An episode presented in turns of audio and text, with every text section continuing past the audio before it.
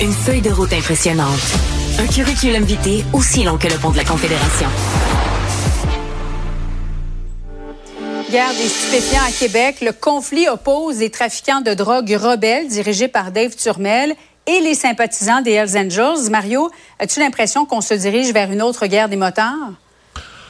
Ben, d'abord, c'est un niveau de violence qu'on n'a jamais vu. Les policiers, les experts en affaires euh, criminelles nous disent euh, même les, les tortures et tout ça, on a vu ça dans des cartels mexicains, jamais ici. Pour l'instant, ça semble pas trop se passer sur la place publique. Là. je veux dire, comme la guerre des motards, maintenant, il y avait des coups de feu, puis il y a eu une victime, il y a un jeune garçon, un adolescent qui, qui en est mort. Mais on se dit, s'il fallait que ces gens-là se mettent à poser des gestes en pleine rue, avec le niveau de violence, d'insouciance, le genre de mm. méthode qu'ils ont, euh, vite, vite, vite, on va se retrouver avec des dangers de dommages collatéraux, de victimes innocentes, là, parce que c'est des gens, on s'entend que c'est ni foi ni loi, là. Tout est, euh, tout est bon en termes de violence. Donc, c'est, c'est très inquiétant. La police de Québec ne doit pas l'aimer du tout, là. Parce que la, riposte va venir euh, sous peu. Là. Mhm. Ce soir au bilan, je reçois Félix Séguin et Éric Thibault, là, les deux meilleurs journalistes dans, dans le monde criminel, euh, qui vont nous raconter ça un peu. Et les détails dépassent l'entendement, l'horreur, la barbarie qui a été perpétrée. C'est digne des, euh, des, agissements des, des, cartels colombiens, mhm. les films de fiction, même les documentaires qu'on peut voir. Ce matin, je parlais avec Guy Wallet aussi, l'ancien député, mais qui préalablement avait été au cœur de l'escouade Carcajou et, et de la réponse policière à la première guerre puis il me disait, euh, attendez-vous à une riposte sanglante des Hells Angels. Ceux de Québec sont actuellement attaqués et possiblement très affaiblis. Mais c'est la marque de commerce des Hells Angels qui est ridiculisée en ce moment. Et selon lui, c'est pas déjà en cours au cours des prochains jours, des prochaines semaines. Attendez-vous à ce que des, des Hells ou de leurs hommes demain, de partout en Amérique, débarquent à Québec pour régler le cas de, ce petit gang de, criminels de Québec. Euh, mm. Attendez-vous à, une guerre sanglante. Euh, et là, c'est intéressant de noter une chose, c'est que le champ de bataille ne sera pas à Montréal, mais pour la première fois à Québec. Oui, parce que Emmanuel, il y a un tel niveau d'arrogance aussi là, du clan de Dave Turmel, qui gère ça à distance du Portugal d'ailleurs. Ben oui, c'est effrayant. lui, il est tellement au-dessus de, de, ses affaires, mais ça démontre la force de son pouvoir et de son emprise mm-hmm. qu'il est capable de mener une opération d'une telle violence euh, sans même être présent sur le territoire.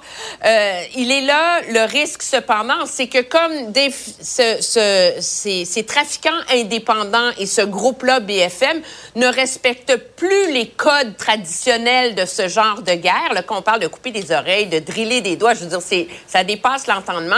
Et comme les Hells de Québec euh, semblent davantage enclins à, à négocier, à, à pas engagé directement, il est là le risque, c'est que pour protéger la marque de commerce, que les autres Hells Angels prennent le dessus et que mm. là, ça dérape absolument.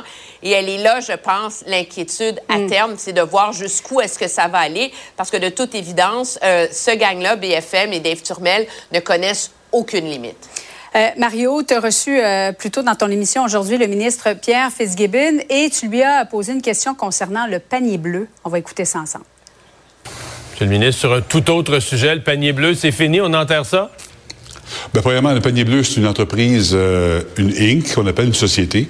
Il y a un conseil d'administration. C'est votre bébé, au niveau quand du même, Au niveau du gouvernement, moi, je pense qu'on est rendu au bout. On va prendre une décision dans les prochains jours. Je pense qu'il y, a eu quand même des biens à ça.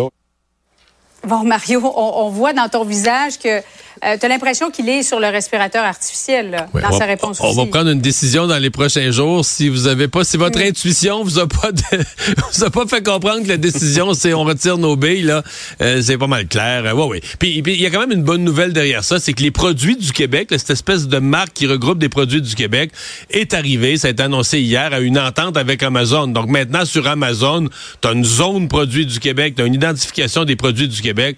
Alors, je pense que la nécessité du panier bleu, euh, c'est un petit peu tombé. Là. Ouais. L'idée était bonne, Paul, mais dans le fond, on se rend compte qu'on est incapable de concurrencer Amazon. Ben voilà, tout, simplement. En même mm. temps, c'était, il y avait une sorte d'élan de solidarité quand l'idée euh, est survenue et, un peu de romantisme, disons-le, qui a agrémenté les, les moments les, plus sombres de la pandémie. Je dirais le panier bleu à peu près sur un pied d'égalité avec euh, les tartelettes portugaises d'Adoration Emmanuel, en terminant, quelques secondes. Le panier bleu, il n'est pas mort, mais il n'est pas fort.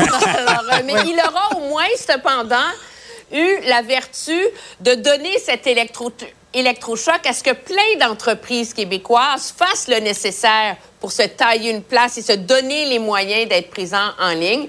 Et donc, ce sera son, son héritage passé à, à Amazon.